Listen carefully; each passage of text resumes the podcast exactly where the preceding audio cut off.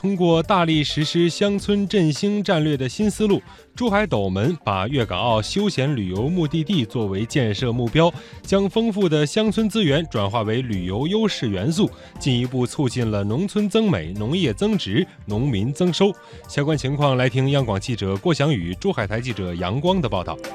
打开全球酒店在线预订网站宾客，输入“斗门 Country House”，一组组精美的斗门乡村民宿美照就会扑面而来。在斗门农村，一幢幢曾经凋敝破旧的乡村老房子，如今摇身一变，成为了颇具艺术特色的民宿庭院。而这只是近年来斗门进入乡村旅游产业、探索乡村发展新模式的一个亮点而已。斗门区旅游局局长甘子红：乡村旅游是实现的生态资源转化为收入来源的最重要的平台。将农村闲置房改造为民宿特色产品，继而叠加形成产业集群，最终实现斗门农民收入增加、村集体经济壮大、社会资本获利、政府社会效益提升的多赢局面。同时，斗门进一步开发融生产生活生态为一体的休闲农业，构建春赏花、夏采摘。秋收获、冬精品的四季游业态，对原有零散的斗门特产加以整合，建立了斗门特色鲜明的